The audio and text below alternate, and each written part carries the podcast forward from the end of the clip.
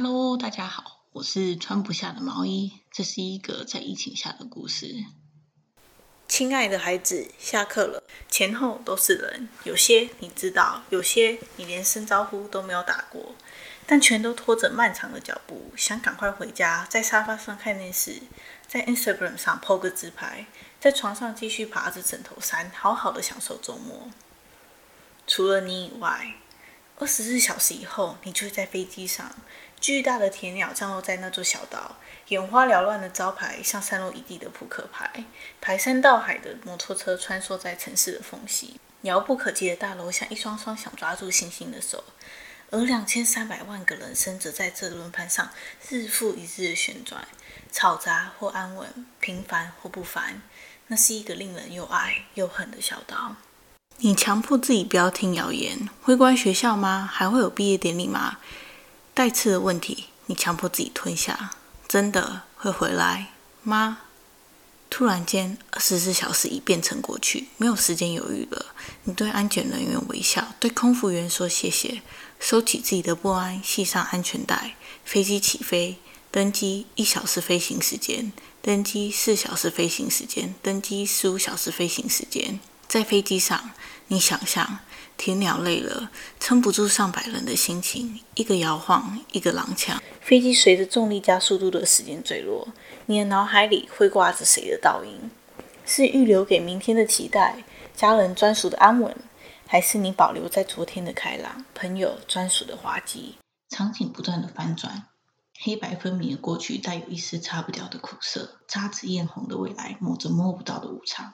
最后，在外星引力下，那些绝对，那些可能，碎裂成摸不到的透明泡沫。光线从窗户缝隙穿透。这时候，如果 Gammon 在，他一定会说：“这是希望的开始，黑暗的转折点。”你笑了，却也好像被打动了。飞机最终降落在机场。那些绝对凝固成语料中会说出口的话，在离昨天八千三百六十英里远的水泥颤抖的停下来。从睡眼惺忪的凌晨到满身疲惫的夜晚，跨过了国际线，飞越了地平线，你还能，你还在期待什么？没有。厕所镜子里的倒影摇头，没有在期待什么。你还是那么固执，还是那么自以为是。你以为这会是一场冒险？故事的主角将要回到朋友身边，讲述旅程上的酸甜苦辣。虽然你的故事没有战争，没有龙，没有保障，只有一个疫情，但至少你可以在毕业前沉浸在短暂的永远幸福快乐。你真的真的以为人生就是一场故事？窗外倒映一个疲倦、需要热水澡的女孩，懒洋洋的坐在座位上。但是你，你所看到的是女孩背后的世界。摩天大楼、铁皮屋、公寓大厦的那个世界，数以万人生活在灯光闪烁的城市里，一个崭新却短暂的生活，在你面前像红毯一样展开。洗澡时，你理所当然的说：“我们会回去的。”但你的焦虑却像墙上的污垢一样，怎么洗都洗不掉，反而是身上的沙粒流向排水孔，与数万家的水混合，合并到一个水箱里。过滤消毒后再流到下一个开水的人，但是你不知道，你以为所有的水都将随着河流漂浮，然后向海洋前进，在那里跟横跨太平洋的水相遇。你以为在千百万分之一的几率里，你的昨天就会跟他们的今天相遇。你徘徊在深夜的边缘，聆听这座城市的心跳，不再是规律的虫鸣鸟叫和昏昏欲睡的平静，取而代之的是在睡梦中也屏着息的人类，紧握着拳头，等着。看着命运在巨大棋盘上下的每一步，你哭了。你想念的不是窗外的青蛙叫声，不是抬头就可以看到的星星，你想念的是不会停下脚步的岁月。我不会再见到他们了。你像一个坏掉的录音机，不断的重复同样的字眼。不要吵，我回道。然而，孤独仍洒落在坚硬寒冷的地板和直到几小时前都还积满灰尘的棉被上。而当这座城市迎接黎明时，我也只能为你抹去脸上的泪水，却无法抹去现实的脚印。你保持沉默，我笑了。你紧握拳头，我接过一年没有喝珍珠奶茶。你在我没有注意到的时候离开了。也许是我睡着时陷入了一个无梦的深度。或者是当我寄 email 给 Cat 时，跟家人团聚的细节以惊叹号和逗号潇洒的带过，仿佛我们还在一个平行世界，还有权挥霍现实的无知。或者是当我得从文章里分析叙述者的语气，难道是生命中撒了一层不承认的好胜，默认却抱一丝希望，顺从里常有一毫不服输？我们可能连学校都回不去了。我不知道是谁说的，但我可以想象是你，像把脚趾伸进游泳池一样试探，或是我像模特在拍照时凝视着远方的地狱，加重痛苦的绝望。日子一天一天的过去，我沉浸在狂野的希望，沉浸在一切都会回到平常的奇迹，刻画我们回去时会说的话，却看着席卷而来的余律把它们冲走，载浮载沉，最后散落在脑海的底端。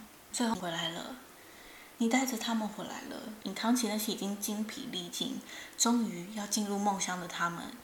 你找到那些在阁楼和毯子下打瞌睡的他们。你揭露那些早已被灰尘和杂物覆盖、更像是装饰品的他们。你挖出那些我早已钉上盖子、埋在地底下六英尺深的他们。而他们。穿着褪色但呈色彩鲜艳的礼服，像睡美人一样再次苏醒了过来。当我与家人吃饭时，他们在一旁观望，双手搁在大腿上，安分地坐在一旁。写功课时，他们拖着下巴，像坐在板凳的球员一样，盯着我与文字的拉拔战。他们好奇地凝视撑到半夜的我，知道没有想象力可以雕刻梦想，没有毅力担心明天，更没有精力可以勾画那一张张想念的脸。学校正式关闭。未说的话在我的指尖下，只要按几个按钮，就能传到那遥远的世界。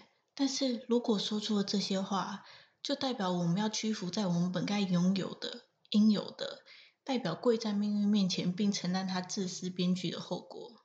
这时，他们起身了，优雅却毫不客气地滑进了我的生活。世界不再沉迷于想象和白日梦。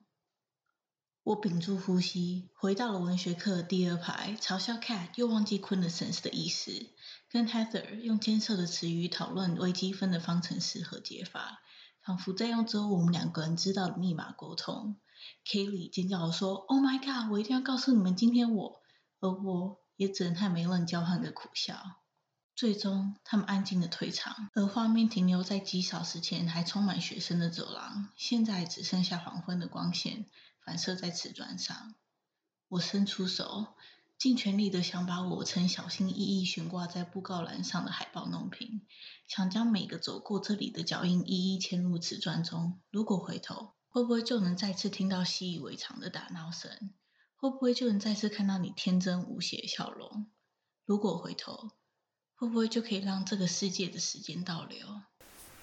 但如果回头，你深信不疑的冒险。就会被时间的无情擦除，而至今，你还是相信我们有朝一日可以回到那个过去，还是相信故事还在某个地方等着我们回去，写下永远幸福快乐的句点。